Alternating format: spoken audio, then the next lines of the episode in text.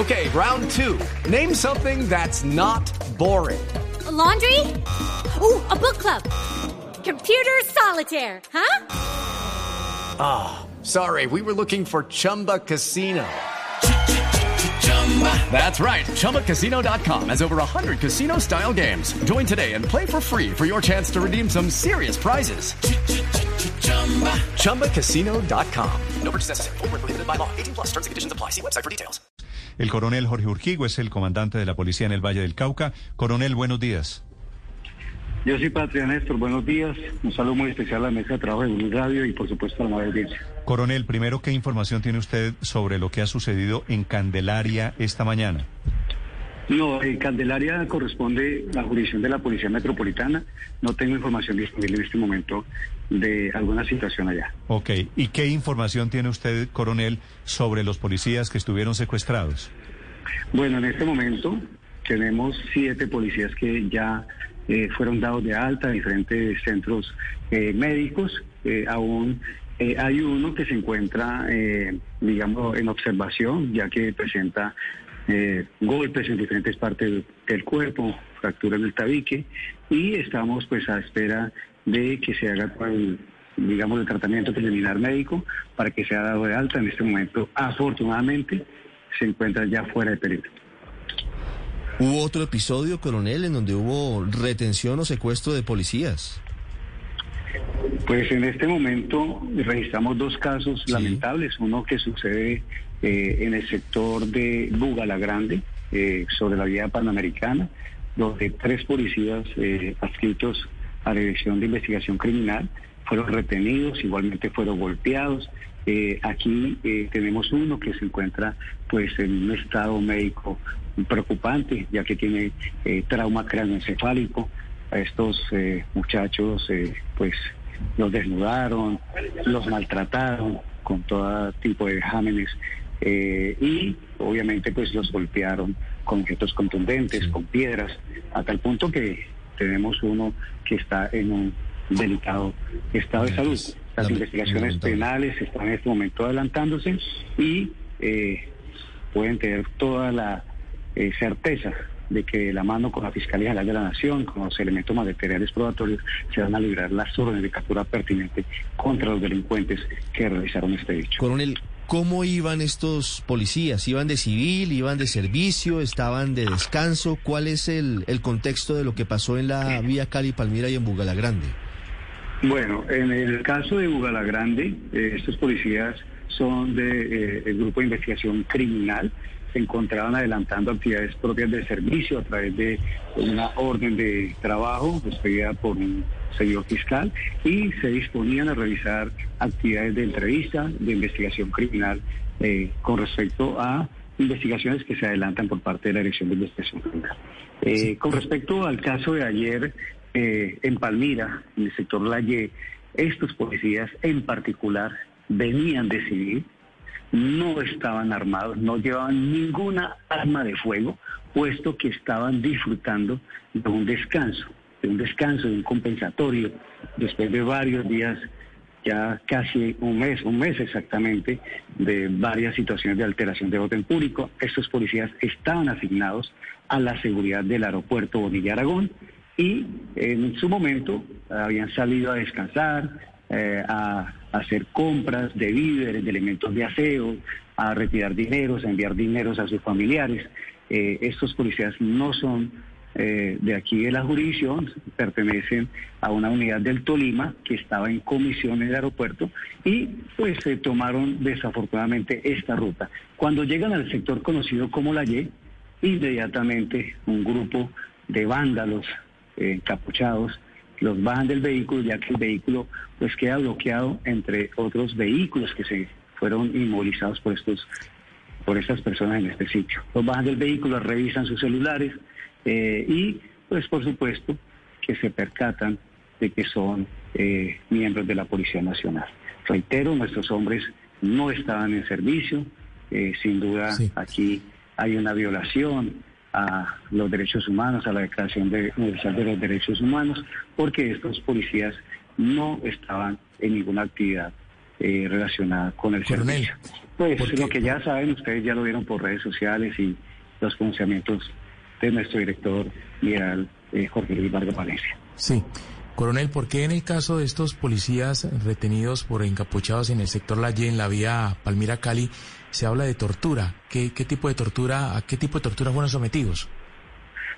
Si ustedes eh, eh, verifican, observan los videos, estos policías fueron amarrados, fueron sometidos, algunos fueron golpeados, dos de ellos presentan lesiones con arma blanca en diferentes partes del cuerpo.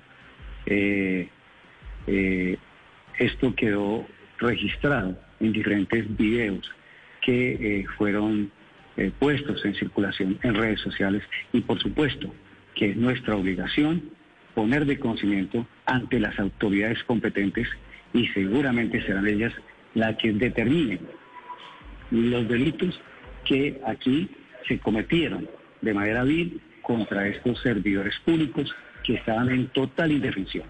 Aquí, sin duda, podrían estar inmersos los delitos de secuestro, tortura, lesiones personales, daño en bienes del Estado, entre otros. ¿Tienen, ¿Tienen identificados en consecuencia, coronel, a los secuestradores? Hay un trabajo investigativo que ya está en curso, se está trabajando obviamente a través de los testimonios, las declaraciones de nuestros hombres que en este momento, por supuesto, que son las víctimas de estos eh, lamentables hechos.